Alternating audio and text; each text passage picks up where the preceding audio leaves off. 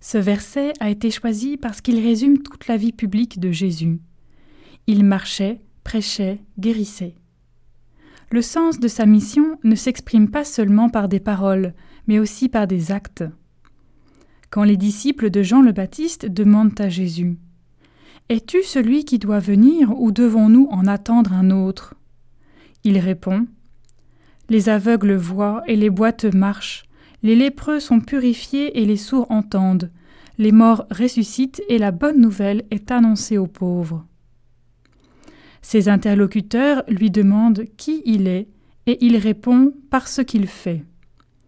Il rappelle d'abord les actes de guérison avant l'annonce de la bonne nouvelle. Mais pourquoi Jésus perd-il son temps à guérir ceux qui viennent à lui? N'aurait-il pas dû plutôt consacrer son énergie à l'annonce du royaume de Dieu?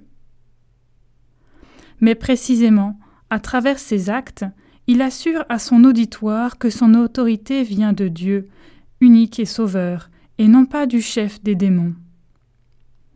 La tradition hébraïque associe depuis longtemps l'action de Dieu envers son peuple avec la guérison. D'autre part, la parole de Dieu est efficace elle réalise dans la chair la bonne nouvelle du salut.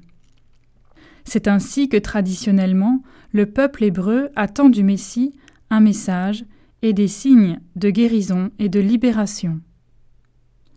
Jésus guérit pour incarner la bonne nouvelle qu'il annonce dans le cœur des malades, ceux des disciples et le nôtre. Cette parole est aujourd'hui à notre disposition comme du bon pain frais sur la table ne la laissons pas rassir.